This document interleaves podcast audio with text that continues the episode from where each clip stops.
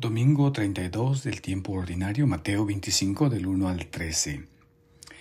Diez jóvenes son toda la humanidad, varones y mujeres, todos dormidos esperando al amor.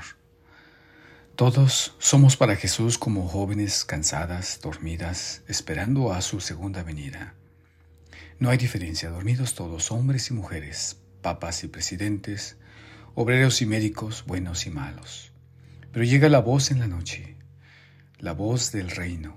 Nos despierta a todos y empieza la diferencia. Unos necios, desprevenidos, otros sensatos, prevenidos, sin aceite o con aceite. Esto es lo que nos distingue. ¿Qué es esa humanidad que duerme mientras espera al novio? Nuestra propia época parece estar gobernada por la ilusión y la decepción.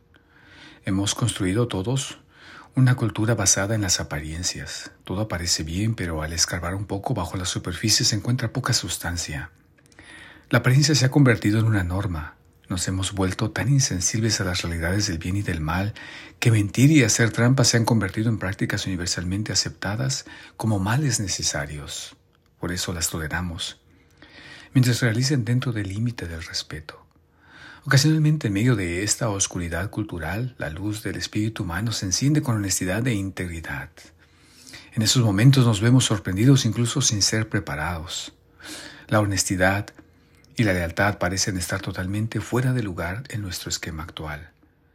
Pero hoy más que en ningún otro momento, bajo la superficie de apariencias hay gente como nosotros, y si escuchas cuidadosamente, si prestas atención, descubrirás que la gente está hambrienta.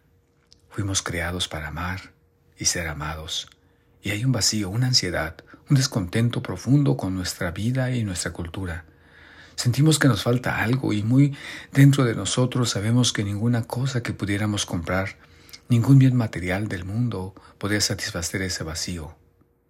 Todo es perecedero. Necesitamos un aceite que dure.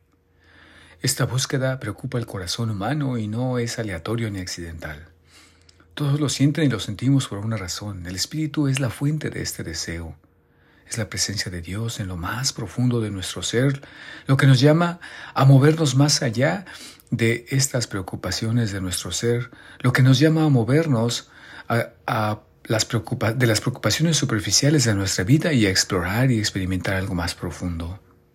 Tenemos hambre, no de apariencias, no del aceite que se acaba, tampoco de cosas superficiales y triviales. Tenemos hambre de sustancia. Estamos hambrientos de verdad, tenemos hambre de un aceite que dure. La gente de hoy es de eso muere, de hambre de autenticidad de verdad. La gente de hoy en día muere de autenticidad. Se muere de sed anhelando la más pequeña gota de sinceridad. Se muere de dolor ansiando experimentar el alivio de la transparencia. Feliz domingo.